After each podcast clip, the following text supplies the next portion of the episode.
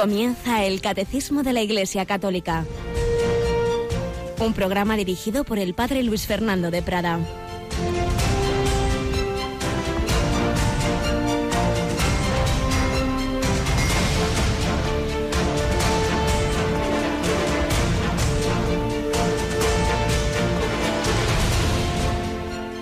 Alabados sean Jesús, María y José. Muy buenos días, mi querida familia de Radio María. Aquí estamos un día más para seguir aprendiendo lo que el Señor quiere enseñarnos a través del catecismo de la Iglesia Católica, esa magnífica síntesis de la revelación de la Sagrada Escritura, de la tradición, de la experiencia de los santos, del magisterio de la Iglesia, en este jueves, día en que especialmente tenemos siempre, debemos tener muy presente ese regalo de la Eucaristía. Jueves Santo instituyó Jesús la Eucaristía al sacerdocio, un día para no dejar de hacer una visita al Señor, de ponernos ante Él, de tener un rato de oración, ojalá de adoración al Santísimo, pues vamos ahora a ponernos también a los pies del Señor como María de Betania y a aprender qué quería enseñarnos con esos gestos milagrosos de los que nos está hablando el catecismo en la parte que, que estamos viendo hoy.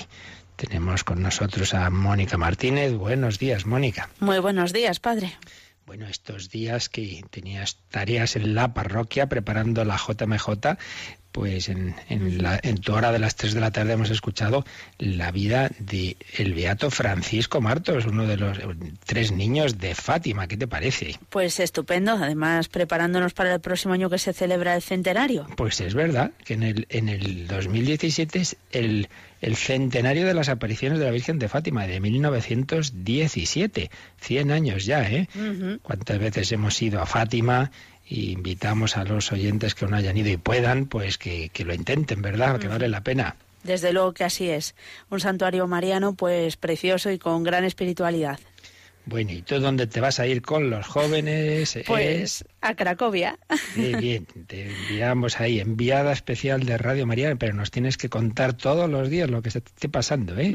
Así lo intentaremos. Eh, vamos a ir con un grupo de, de, la Delegación de Juventud de la Diócesis de Madrid bastante numeroso. ¿Qué día salís? Eh, salimos el sábado 16 el Día de la Virgen del Carmen empieza esa peregrinación de Madrid, ¿eh? Sí, así es, así es. Iremos al Santuario de Lourdes el primer día y bueno, ahí iremos haciendo un recorrido por Europa hasta llegar a Breslavia. Qué bien, pues... Ciudad de nacimiento de Edith Stein. Exactamente, Breslau, Breslavia, justamente. Y luego pues eh, hay un encuentro de los peregrinos españoles, ¿verdad? En Chestokova. Ah, sí, es el 25 de julio. Día de nuestro patrono, patrono, un encuentro que esperamos poder también retransmitir.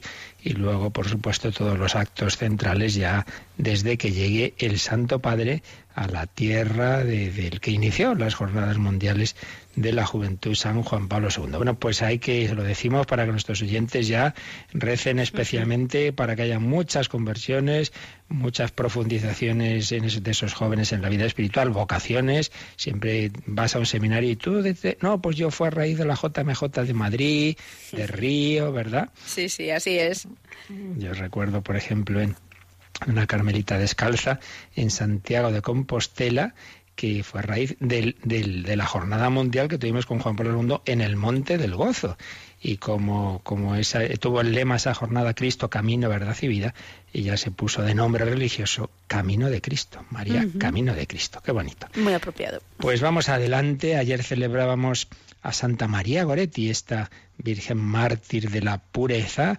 Recordábamos su vida y precisamente he visto que estos días pasados el Santo Padre había escrito una carta a los obispos de, la región de María Goretti y vamos a, a leerla en esta primera sección testimonial para completar lo que ayer dijimos sobre esta mujer que tanto tiene que enseñar a este mundo erotizado, esta mártir de la pureza, esta mártir de la castidad.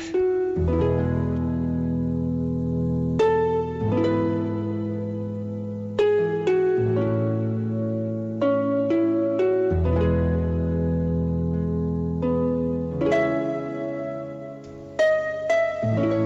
motivo de la fiesta de Santa María Goretti, celebrada 6 de julio de 2016, el Santo Padre Francisco ha escrito una carta a los obispos de las localidades italianas de Albano y Latina, la zona, las zonas de, de la vida de María Goretti. Creo que vale la pena que leamos esta carta para completar lo que ayer decíamos sobre la vida de esta mujer, de esta chiquita, que con 12 años, con 12 años, se dejó matar antes que ceder a las insinuaciones libidinosas de aquel joven Alejandro que luego se convirtió en la cárcel, se arrepintió. Y el Papa va a insistir precisamente en cómo María Goretti perdonaba al que la estaba agrediendo. Y así ese gesto de perdón obtuvo esa conversión y nos insiste en ese aspecto, pues desde la clave de, la misericordia. Dice así el Santo Padre Francisco. Me han indicado que durante el jubileo de la misericordia vuestras comunidades han querido dar una mirada de particular atención a Santa María Goretti, venerada como patrona de vuestras iglesias particulares.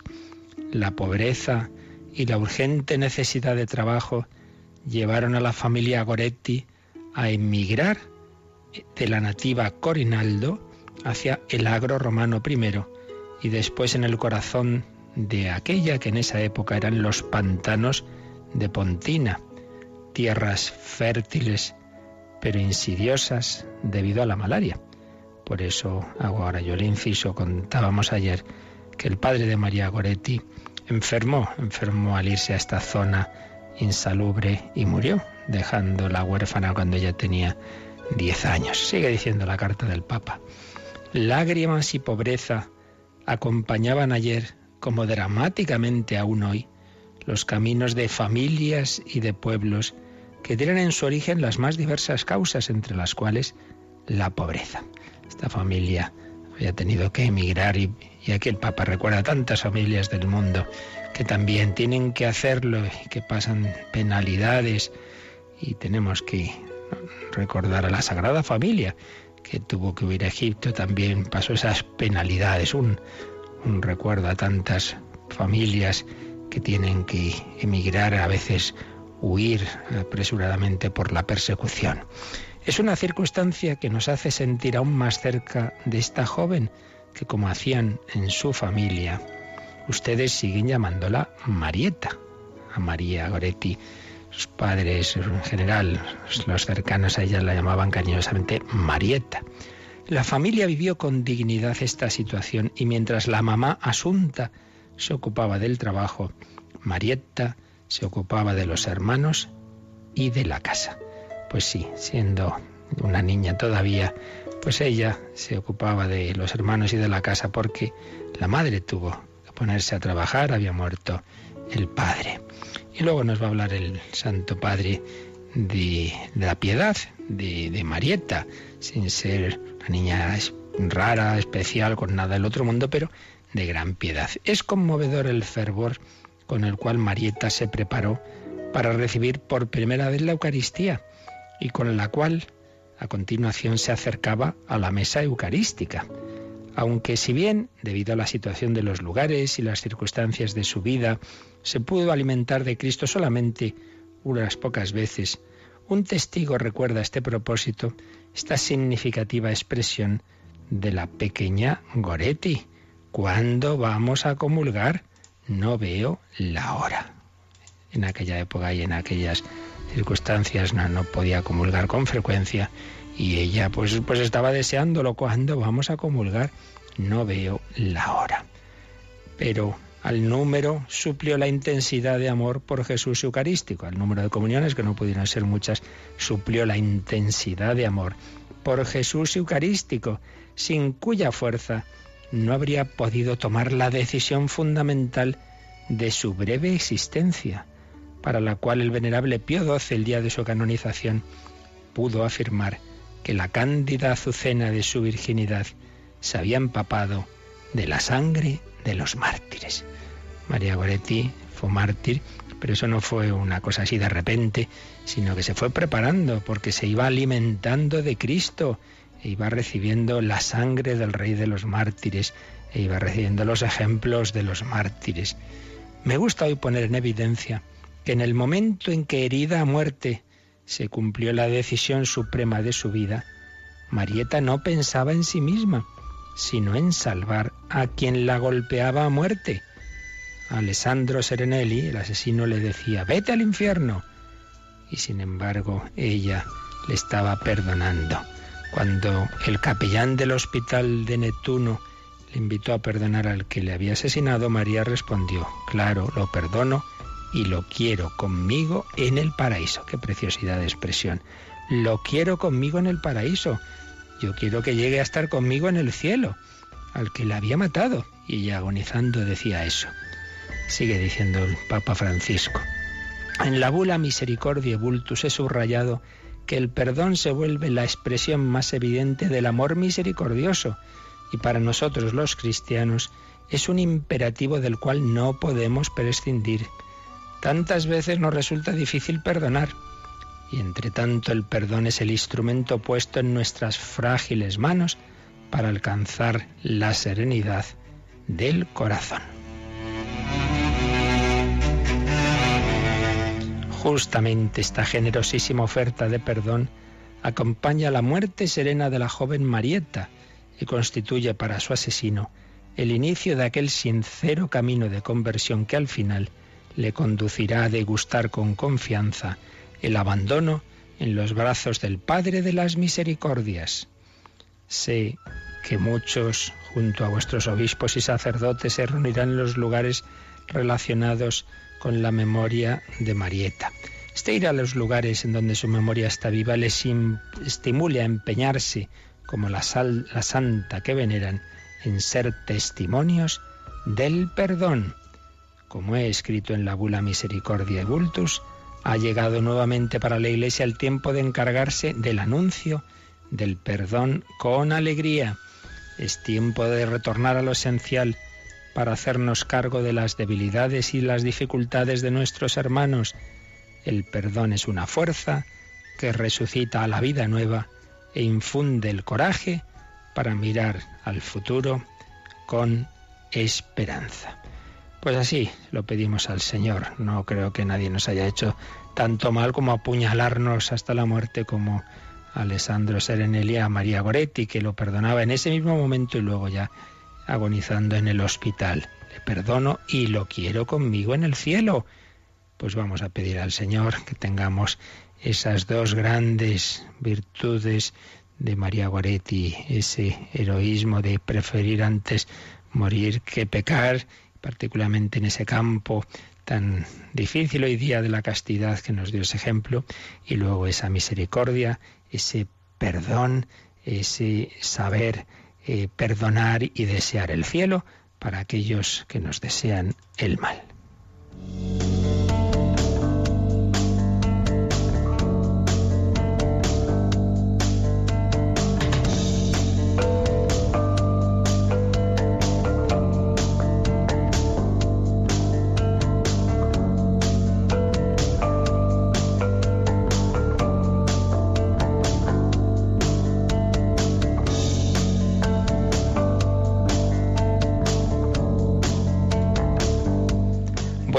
Pues vamos adelante bajo el ejemplo de los santos, bajo la intercesión de santos mayores o pequeños, como esta chiquita de 12 años, María Goretti, que tanto nos enseñó.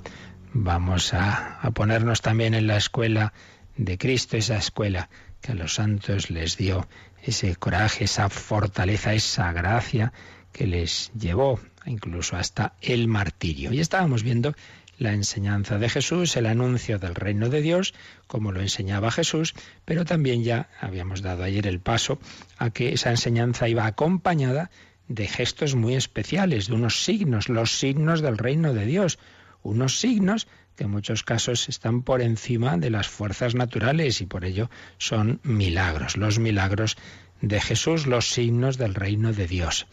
Habíamos visto una, una, síntesis, una visión de conjunto de lo que nos enseña la Iglesia y la Escritura, en definitiva, sobre este tema. Habíamos leído el número 547 y el 548, pero lo teníamos a medias, vamos a seguir profundizando en él. Así que lo primero vamos a releer, Mónica, este número 548. Los signos que lleva a cabo Jesús testimonian que el Padre le ha enviado. Invitan a creer en Jesús concede lo que le piden a los que acuden a Él con fe. Por tanto, los milagros fortalecen la fe en aquel que hace las obras de su Padre. Estas testimonian que Él es Hijo de Dios, pero también pueden ser ocasión de escándalo. No pretenden satisfacer la curiosidad ni los deseos mágicos. A pesar de tan evidentes milagros, Jesús es rechazado por algunos. Incluso se le acusa de obrar movido por los demonios.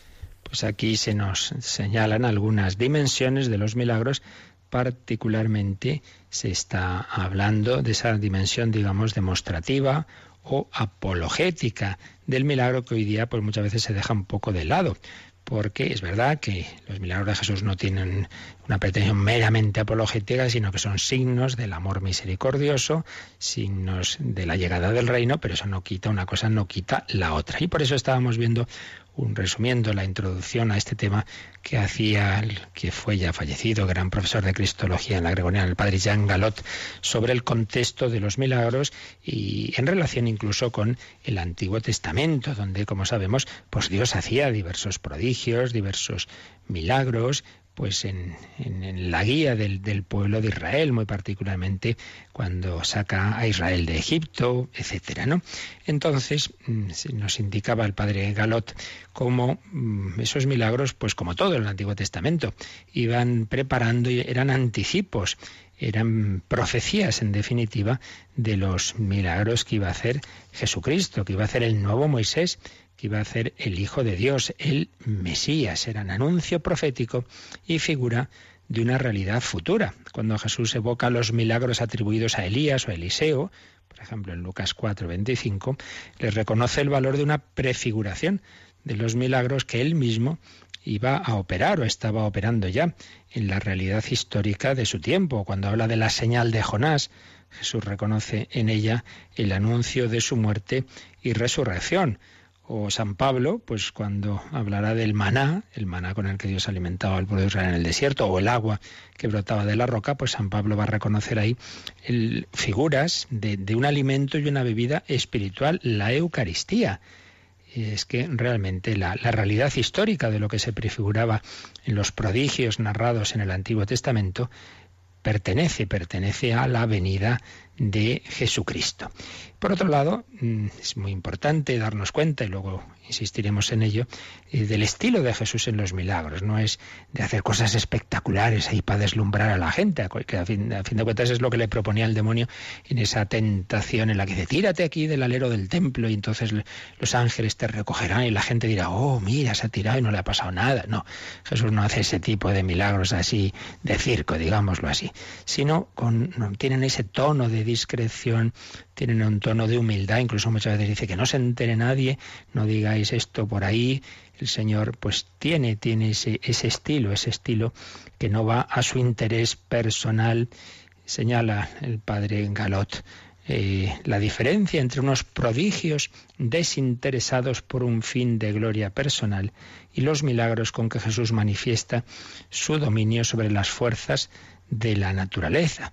Todos estos se realizan con una finalidad altruista e intentan expresar a través de este dominio algunos aspectos de una misión espiritual. Ayer decíamos algo de esto. Las resurrecciones significan la nueva vida traída por Cristo a la humanidad, así como su victoria sobre la muerte.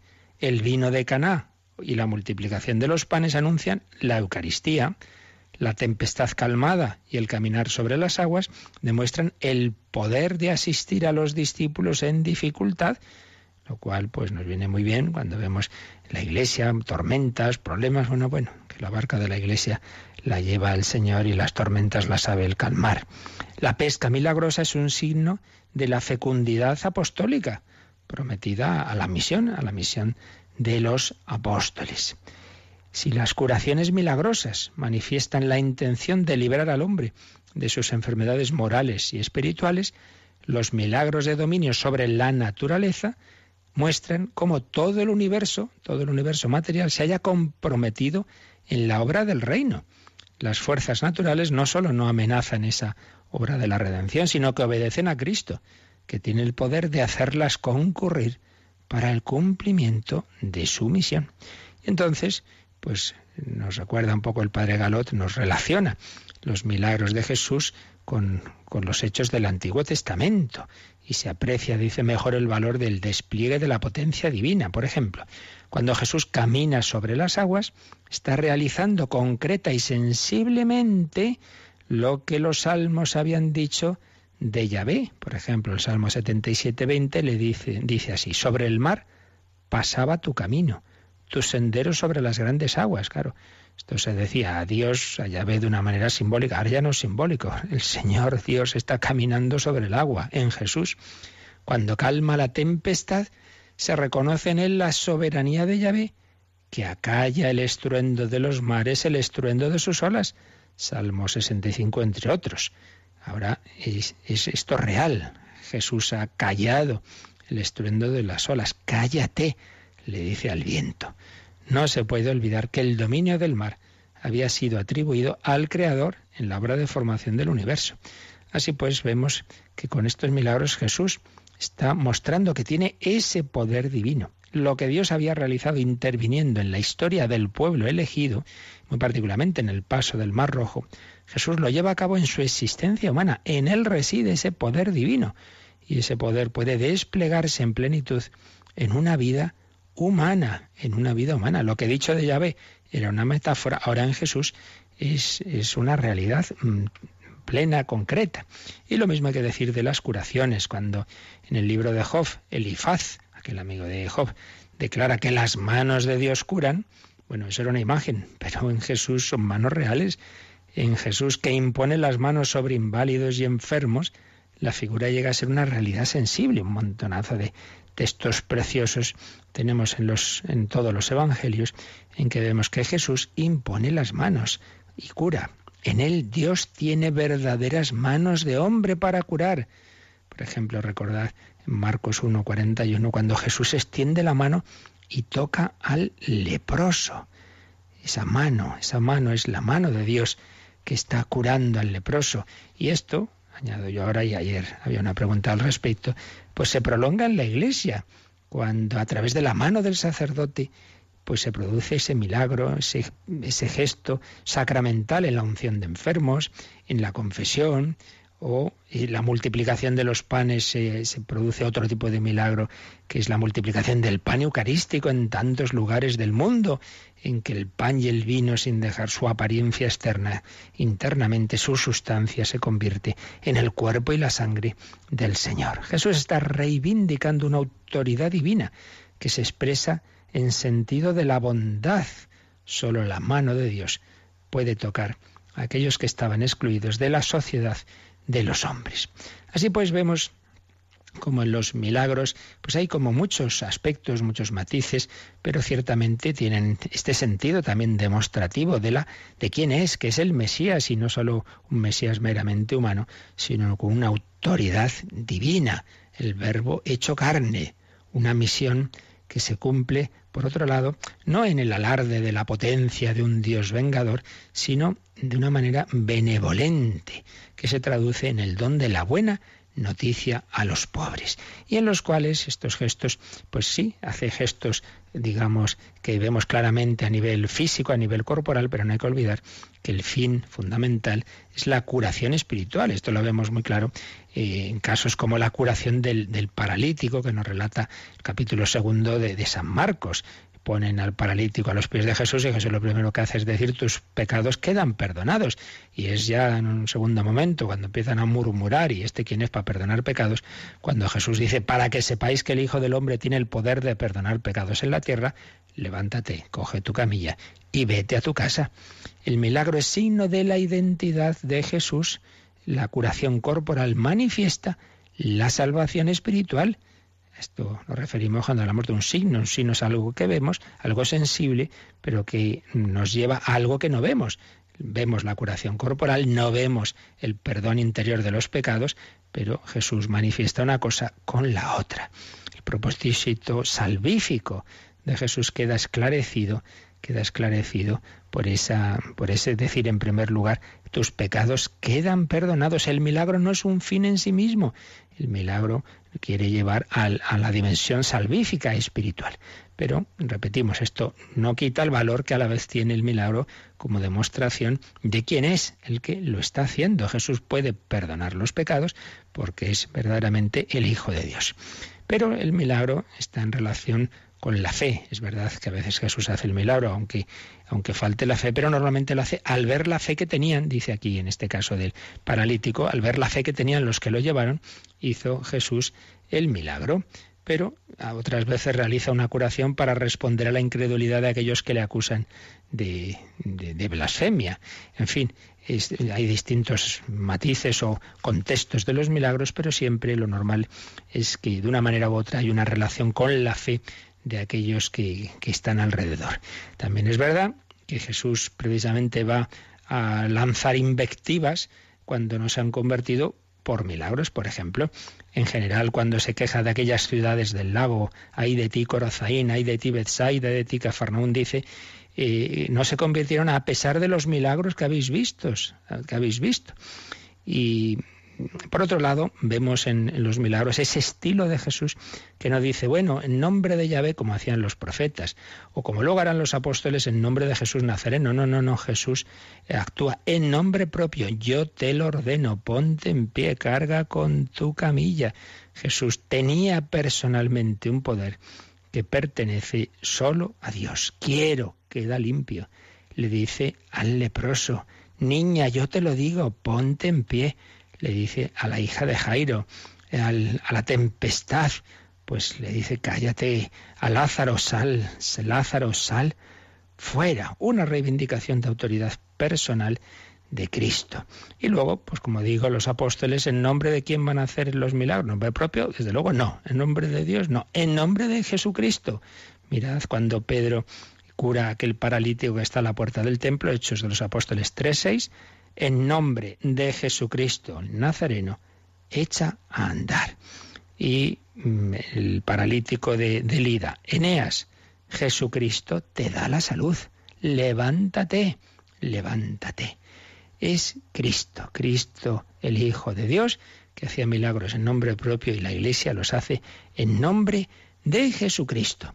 Milagros con una dimensión salvífica, expresión del amor de Dios que salva, de un Dios misericordioso y libertador, pero a la vez milagros que nos están indicando quién es Jesús y que están haciendo que la adhesión de fe no sea irracional, que, sea muy razonable, que yo me fíe de este hombre que, que, que está haciendo algo que no se puede hacer así por las meras fuerzas humanas unos milagros que Jesús nunca hace para su propio beneficio, unos milagros que nunca tienen un sentido de venganza. Recordad cuando eh, van por una ciudad de samaritanos a pedir alojamiento, no se lo dan porque Jesús va a Jerusalén. Entonces Santiago y Juan no se, le ocurre, se les ocurre mejor cosa que decirle al Señor, ¿quieres que pidamos que caiga fuego del cielo? Pero hombre, ¿qué es esto de caiga fuego del cielo? Jesús no va a hacer ese tipo de cosas, no realiza un milagro contra nadie. Los milagros son para nuestra salvación, para nuestra conversión, son para que creamos en Él y son para manifestar el amor de Dios. Podemos recordar también los milagros frecuentemente realizados en sábado, pero hombre, si el sábado es el día de Dios, el día del Señor, ¿por qué? Pues están manifestando de nuevo quién es Jesús, que Jesús está por encima del sábado, que Jesús es ese Dios en el que tenemos que descansar. Mi Padre trabaja siempre y yo también trabajo. Jesús es nuestro nuestro redentor, es el Hijo eterno del Padre que está por encima del sábado. Y por eso los adversarios van a denunciar en las palabras de Jesús su pretensión de igualdad con Dios. Fijaos que clarito lo dice Juan 5, 18. Los judíos trataban de matarlo porque no solo violaba el sábado, sino que llamaba a Dios su propio Padre, haciéndose a sí mismo igual a Dios. Jesús pretende actuar como Dios con autoridad divina, pero ofreciendo una imagen de Dios, una imagen de amor, de misericordia, que lleva a hacer una curación en el sábado.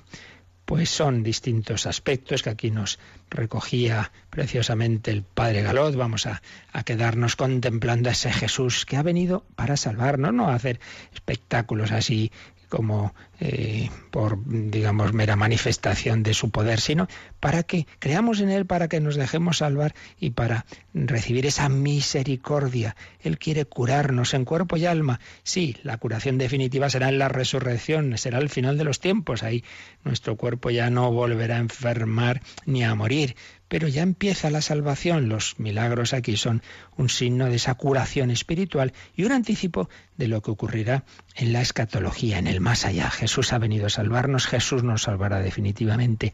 Él vendrá y te salvará. Hagamos ese acto de fe, agradezcamos a Jesús que sea nuestro Salvador y que nos dé su misericordia.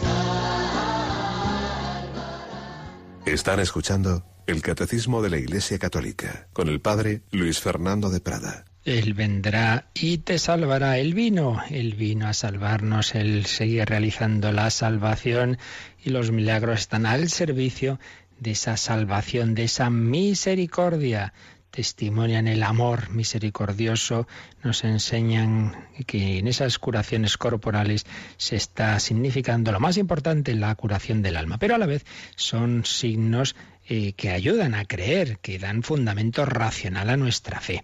Este aspecto estamos insistiendo, pues quizá hace tiempo se insistía mucho en él y ahora pues se ha dejado de lado, pero aquí el catecismo nos pone un número marginal, el 156, que vimos en su momento, que vimos a fondo, la relación entre razón y fe, no vamos a repetir todo lo que dijimos entonces, pero bueno, vamos a releer ese número, 156, y a insistir un poquito en esa dimensión apologética de los milagros.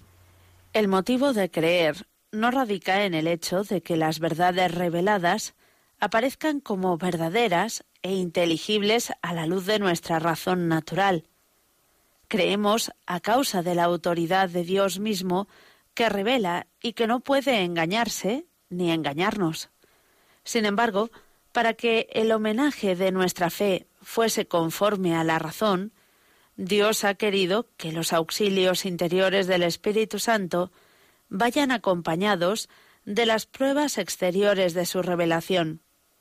Los milagros de Cristo y de los santos, las profecías, la propagación y la santidad de la Iglesia, su fecundidad y su estabilidad, son signos certísimos de la revelación divina, adaptados a la inteligencia de todos, motivos de credibilidad que muestran que el asentimiento de la fe no es en modo alguno un movimiento ciego del espíritu. Un número del catecismo que hace una síntesis apretada, profunda y realmente maravillosamente hecha de, los aspectos eh, de la relación entre razón y fe. Está mm, un número que está sobre todo basado en el Concilio Vaticano I, que trató muy a fondo este tema de la relación entre razón y fe. Era el siglo XIX, el siglo pues que se había extendido el racionalismo, las teorías eh, que venían ya de la ilustración, la, todas las corrientes pues que negaban, que negaban la razonabilidad al cristianismo, en fin, toda aquella eh, batalla ideológica que sigue hoy con otros matices, por supuesto. Y entonces el Vaticano I estudió a fondo el tema y habló de esa relación. Entonces, repito, aquí esto ya lo vimos muy a fondo, no podemos repetir todo, pero quedémonos con estas ideas clave, ¿no? Si uno cree, es por la gracia de Dios, es porque, y dice aquí el Vaticano I y recoge el catecismo, ha recibido un auxilio interior del Espíritu Santo, una certeza interior que Dios te da. Eso por un lado, es verdad. Pero Dios no quiere que eso sea, ala, me ha dado así porque sí, por creer, que eso no tenga, por otro lado, ninguna relación con nuestra naturaleza, naturaleza racional. Es razonable que yo me deje llevar de esa luz, de esa inspiración del Espíritu Santo, es razonable porque además, además, veo que hay razones, veo que, que no creo en lo primero que se me ocurre, lo primero que yo siento por ahí, pues tanta gente loca y, y, cosas extrañas y sectas y tal, ¿no? que nos da por ahí, no, hombre, no, hay, hay razones, hay razones que no son, que no, yo no creo sin más por las razones, sino por la luz de Dios, pero las razones hacen que sea razonable el creer. Yo ya en, cuando explicábamos esto ponía un ejemplo que creo que todos los ejemplos siempre son limitados, pero que puede iluminarnos. Una chica se está enamorando de un chico y desde luego si se casa no será porque tiene una lista de papel, en un papel ha escrito es listo, es guapo, es no sé qué, no es bueno, hombre, es por algo más, ¿no? Hay algo en su corazón que, que, que, que llamamos ese enamoramiento, hay una, hay una confianza personal, hay un amor, sí, pero por otro lado, hombre, hay que usar la cabeza. El amor debe ser inteligente. Me decía un profesor mío en broma, dice, novio viene de que novio. Dice, no, no, cuidado, no, de eso no puede ser, hay que ver, hay que mirar. Entonces esa chica, su madre, le dice, oye, niña, que mira, que está muy equivocada, que este chico te está engañando, que está con otra, que no da golpe, que no sé qué, hombre, esto no es razonable, no es razonable, no te dejes llevar. Entonces hay que usar las dos cosas. Y si la razón, la razón, ver si es razonable esa relación, si es razonable casarse, si pensarlo y, usar la cabeza, pero por otro lado uno no se casa simplemente por razones. Las dos cosas hay que conjugar, ¿verdad?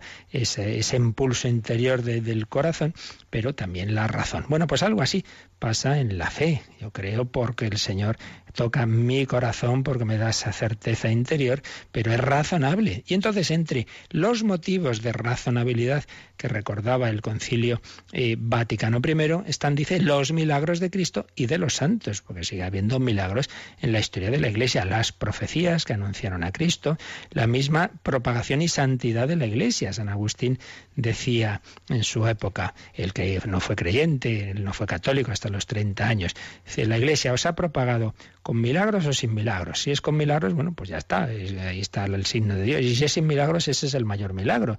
Porque, hombre, que se propague, propague una doctrina digamos, a favor de todas las tendencias naturales, de, o cuando una religión va muy unida, muy unida con el poder político, extendemos eh, por las armas, bueno, pues eso no tiene mayor misterio, pero que se extendiera el cristianismo anunciando que Dios ha hecho hombre, ha muerto en una cruz, y que el seguimiento de Cristo pues implica el sacrificio, la castidad, el dar los bienes a los demás, no sé qué, pues hombre, muy muy, muy así no se explica bajo el imperio romano que lo perseguía. No, no, no, mucha explicación natural no tiene. Y sin embargo, pues cómo, cómo al final vence ese cristianismo, cuántos santos, cuántos mártires, esto sigue ocurriendo. Pues es otro motivo. En fin, todos ellos son signos ciertísimos, dice el Vaticano I. Por supuesto, signos ciertos, razonables, no quiere decir evidencias. Repito, si uno no quiere creer, siempre va a haber otras cosas. Va a decir, no, no, yo conozco mucha gente de la iglesia muy mala, así que ¿qué es eso de la santidad de la iglesia? Al revés, malos ejemplos, empezar a sacar trapos sucios y ante los milagros, bueno, bueno, esto hoy día no sabemos explicarlo, ya se explicará. Por ello, si uno cree, no, cree simplemente por, por el milagro. Pero es verdad que ayudan a que la fe sea razonable. Y en este sentido, conviene que recordemos pues algunas ideas que cuando se tratan estos temas nos hacen ver que esos milagros de Cristo tienen no son meras leyendas. La diferencia entre los milagros de Cristo y otros prodigios que a veces se, se dicen, no, bueno, en muchos sitios hay milagros y tal, bueno, bueno, vamos más despacio. Y es curioso que lamentablemente incluso pues entre nosotros, sacerdotes y tal, pues de tanto acentuar esas otras dimensiones del milagro que decíamos antes, el signos del reino de Dios, de la misericordia de Dios, eh, dejamos de lado que también el milagro tiene ese, esa dimensión apologética y esto como que incluso a veces ha llegado, pues más de una vez uno, algún oyente ha dicho, oiga, es que fui a misa y estaba en el Evangelio de la multiplicación de los panes, el sacerdote dijo, bueno, el milagro fue realmente que la gente compartió, compartió, no que Jesús multiplicaba los panes. Bueno, ¿y usted dónde ha sacado eso? ¿Y por qué? ¿Por qué no puede el Señor hacer eso? Pero si lo han hecho santos, si nos consta de San Juan Bosco, de otros, pero hombre, o sea, lo puede hacer un santo y no lo puede hacer nuestro Señor. Parece como que tenemos miedo al, al milagro realmente en ese sentido apologético. Entonces, resumiendo, pues lo que han estudiado autores, viendo la razonabilidad de creer en los milagros de Cristo, que no son imaginaciones, pues por ejemplo el padre Laturel o el padre José Antonio Sayer, resumo rápidamente. Por un lado, cómo los milagros están tan presentes en todos los evangelios, no es una cosa marginal.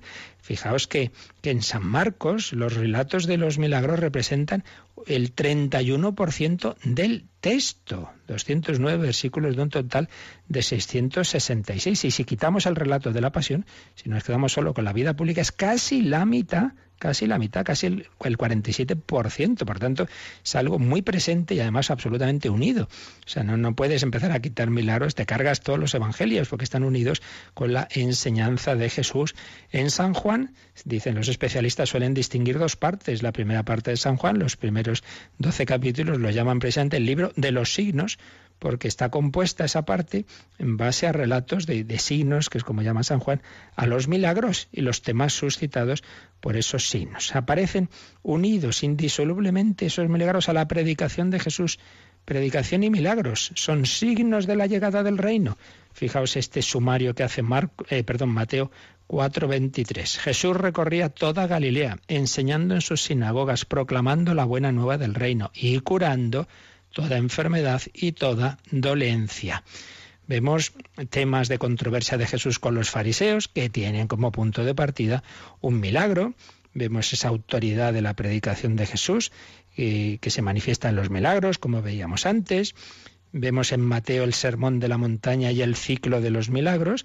Mateo 5 a 7, el sermón de la montaña, y 8 a 9, los milagros, tienen el mismo fin, presentar a Jesús como el verdadero Mesías, el nuevo Moisés, poderoso en obras y palabras. Si Moisés había sido instrumento de Dios para aquellos milagros que ocurrieron en el Éxodo, Jesús es el nuevo Moisés y hace milagros mayores. Una unidad de milagro y enseñanza que aparece clarísima en San Juan. Eh, también, fijaos el capítulo 6 de San Juan, cuando la multiplicación de los panes que da pie a Jesús a hablar de la Eucaristía, la curación del ciego en el capítulo 9, hablar de Cristo como luz, la resurrección de Lázaro en el capítulo 11, hablar de Cristo como resurrección y vida. Predicación y milagros íntimamente unidos. Los milagros no son un cuerpo extraño en los evangelios. Por otro lado, tienen un carácter público. Y además, ya lo decíamos ayer, esto es muy importante, ¿eh? nadie, los enemigos de Jesús no negaron que hubiera hecho milagros, no lo podían negar, era demasiado claro. ¿Qué es lo que hacían? Atribuirlo al demonio, eh, cosas raras, magos, será, esto es obra de, de Belcebú. Fijaos, hay un texto del Talmud babilónico, es contrario a la fe en Jesús, pero donde vemos esto que decíamos. En la vigilia de la fiesta de Pascua, Jesús fue colgado. Cuarenta días después, perdón, cuarenta días antes, el heraldo había proclamado, fue conducido fuera para ser lapidado porque ha practicado la magia, ha seducido y hecho apóstata a Israel. Es decir, un texto contrario a los cristianos, contrario a Jesucristo, pero no puede negar que había hecho milagros, lo que dice es que era magia. Por tanto, algo que estaba ahí presente, algo público, algo que no negaban los enemigos. Entonces, bueno, pues cuando se han negado la historicidad de los evangelios y particularmente de aquellos eh, aspectos que como que manifiestan más lo sobrenatural y la divinidad, como son los milagros, entonces, bueno, los tratadistas, los exegetas católicos han tenido que estudiar a fondo los evangelios y concretamente lo que se llaman los criterios de historicidad. Pues ha habido grandes autores como el Paradere Laturel, que os decía antes, que han estado viendo decir, a ver, cuando tenemos una obra, sobre todo una obra antigua, ¿no? ¿Qué puede indicarnos hasta qué punto es algo histórico o es legendario? Porque claro, están luego los evangelios apócrifos o relatos de, otros fundadores de religiones, ¿sabe? ¿Qué, criterios podemos discernir? Entonces se han ido depurando algunos criterios que, son muy sensatos, de, que los, los, resumimos ahora, aunque ya digo, de esto hablamos en otro momento, pero no viene mal que ahora lo apliquemos aquí. Criterio de múltiple fuente. ¿Qué quiere decir? Hombre, cuando una cosa es contada por diversos autores independientes entre sí, que vienen a contar más o menos lo mismo, pero luego con sus diferencias, pues buena señal porque incluso esas diferencias indican que no ha habido ahí un amaño, decir, oye, vamos a contar esta historia. No, cada uno lo, es como cuando ha habido un accidente, ha pasado algo en un pueblo, pues llega la noticia muchas veces pues con sus añadidos, con sus matices, pero sí, sí, algo ha pasado, vamos a ver qué es lo que ha pasado múltiple fuente. Bueno, pues los, los milagros de Jesús aparecen en todos lados, en los sinópticos, en, en esa que llaman algunos, aunque esto siempre es discutido, el, el, origen o una fuente, la, la cuel que se llama, pues que estaría detrás de Mateo, Marcos y Lucas. En cualquier caso, están ahí en los sinópticos, están en San Juan, están en los Hechos de los Apóstoles, que están en todas partes. Y repito, pues de distintas formas, pero, pero ciertamente en, esas, en esas diversas fuentes. Y esto contrasta, y esto hay que decirlo, con la ausencia de, narraciones milagrosas cercanas a los hechos en los demás fundadores de religiones. No se les atribuyen milagros. Y además es una cosa como muy clara, son reticentes en este punto. Buda, Zoroastro, Confucio, Lao Tse, solo bastantes siglos después habrá eh, eh, comunidades, seguidores de estos, de estos fundadores que les van a atribuir milagros, muchas veces bastante peregrinos, y a veces en los mismos libros en los que los fundadores habían em, expresado su repugnancia frente al milagro. Eh, mamá, ¿puedes hacer milagros? Dice, no, no, no, yo no hago, yo no hago milagros. Esto, no, no, pues muy bien. Pero el Señor sí, Jesús sí. Por tanto, no, no creamos cuando dice, bueno, es esto en todas partes. No, no, en todas partes no. Hay un caso especial, ya del mundo pagano, Apolonio de Tiana. Eh, hay una biografía que hace el filósofo pitagórico Filóstrato y entonces le atribuye diversos milagros. Claro, hay que decir que Filóstrato la escribió casi siglo y medio después de la muerte de Apolonio. La escribió en un ambiente polémico, contra el cristianismo. Entonces quería decir, bueno, bueno, eso que decís que Jesús hizo milagros también los hizo Apolonio. Y vas y los cuentas siglo y medio después. Bueno, pues en fin, no es lo mismo. No es lo mismo que los evangelios escritos eh, en su inicio y, publicados pues a los, nada, poquísimos años después de los hechos cuando vivían los, los testigos de lo que habían podido ver. Este es el primer criterio, criterio múltiple fuente, y se nos ha ido la hora y no nos ha dado tiempo a decir los demás, así que seguiremos, seguiremos viendo otros criterios. Los enuncio. El criterio de discontinuidad, cuando algo que se cuenta de Jesús pues no está precisamente en continuidad con lo que esa comunidad en la que nace el Evangelio era lo más frecuente, digamos que, que no era normal que se lo inventaran en esa comunidad. Por ejemplo, en la primera comunidad cristiana nunca se llama Jesús el Hijo del Hombre. Y sin embargo, en los Evangelios Jesús se llama así el Hijo del Hombre. Pues hombre, no es fácil que se lo inventen los que no están usando ese término. Pongo ese ejemplo, bueno, pues esto se aplica a los, a los milagros. Criterio de conformidad cuando vemos la relación de algo con, el, con la conformidad con, con, el núcleo de la enseñanza de Jesús, que es el reino de Dios, criterio de explicación necesaria. Cuando hay un dato que viene a ser la explicación de un conjunto de hechos innegables y si rechazamos ese dato, esos, esos hechos quedarían sin explicación alguna. Son diversos criterios que, bueno, si Dios quiere, el próximo día pues acabaremos de, mencionar para que veamos que no estamos hablando de los milagros de Jesús así de leyendas. Sí, son leyendas esos otros milagros que cuentan los evangelios apócrifos. El niño Jesús cogía, hacía un pajarito de, barro, soplaba y salía volando. Mire, eso no aparece en ningún evangelio canónico. Eso sí que son leyendas. Pero lo que se nos cuenta en los evangelios tiene un tono muy distinto.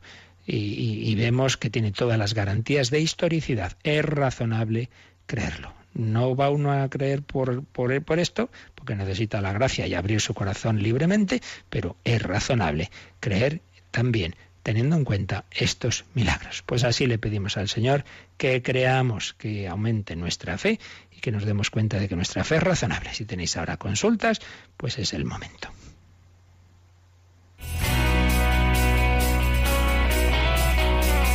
Participa en el programa con tus preguntas y dudas. Llama al 91 153 8550. También puedes hacerlo escribiendo al mail catecismo arroba radiomaria.es. Catecismo arroba radiomaria.es.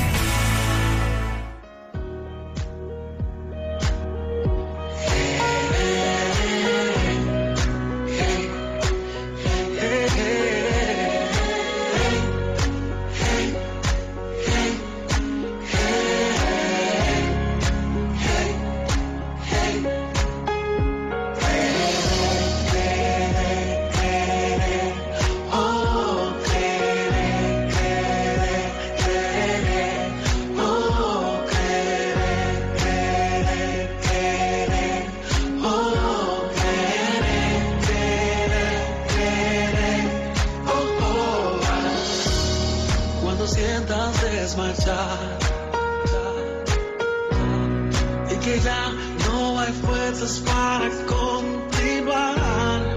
Has pensado abandonar uh, ese sueño, ese anhelo que en tu alma está. La mente dice no, nada puedes hacer, pero tu corazón.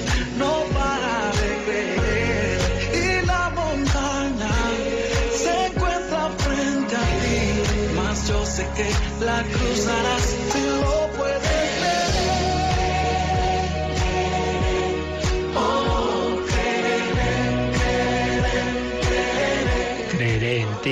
Señor Jesús, aumentame la fe. Escribe María Jesús, a ver si nos acordamos de poner desde dónde. Eh, le refiero a dos vidas actuales, dos personas que están en la madurez. La primera ha tenido formación religiosa, es responsable e inteligente, pero no ha tenido suerte en la vida. Ha vivido con fe viva y ha crecido como persona. La segunda, carente de formación religiosa, es trabajadora, inteligente y responsable, ha tenido mucha suerte en la vida, es buena persona, pero Dios está al margen, Dios para ella no existe. Todo lo que tiene lo ha obtenido por ella misma y sus talentos.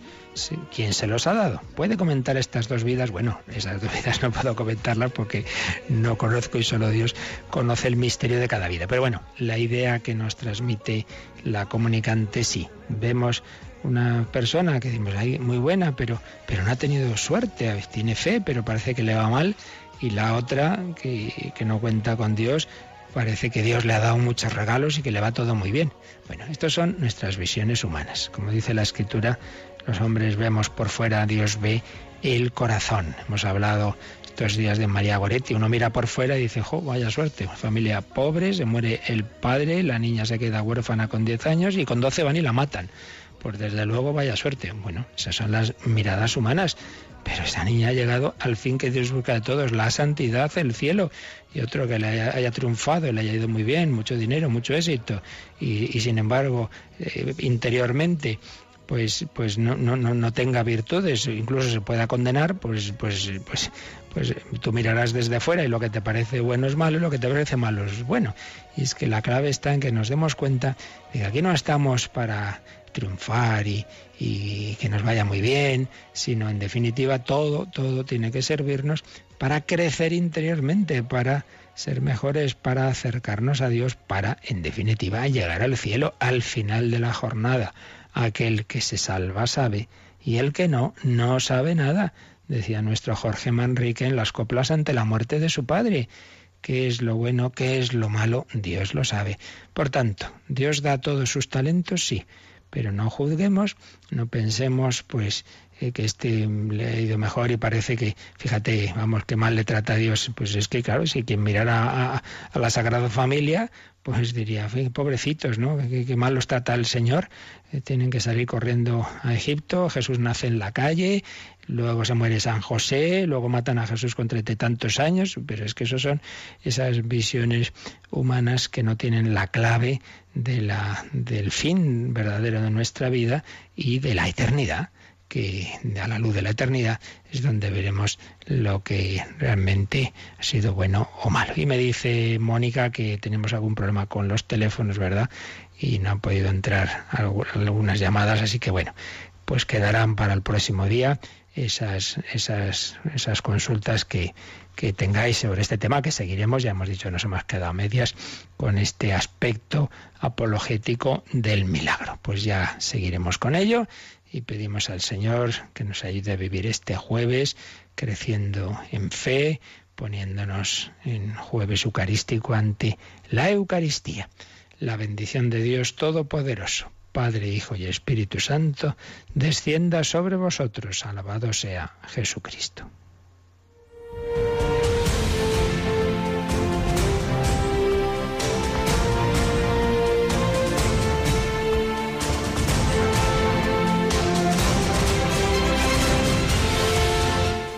Han escuchado en Radio María el Catecismo de la Iglesia Católica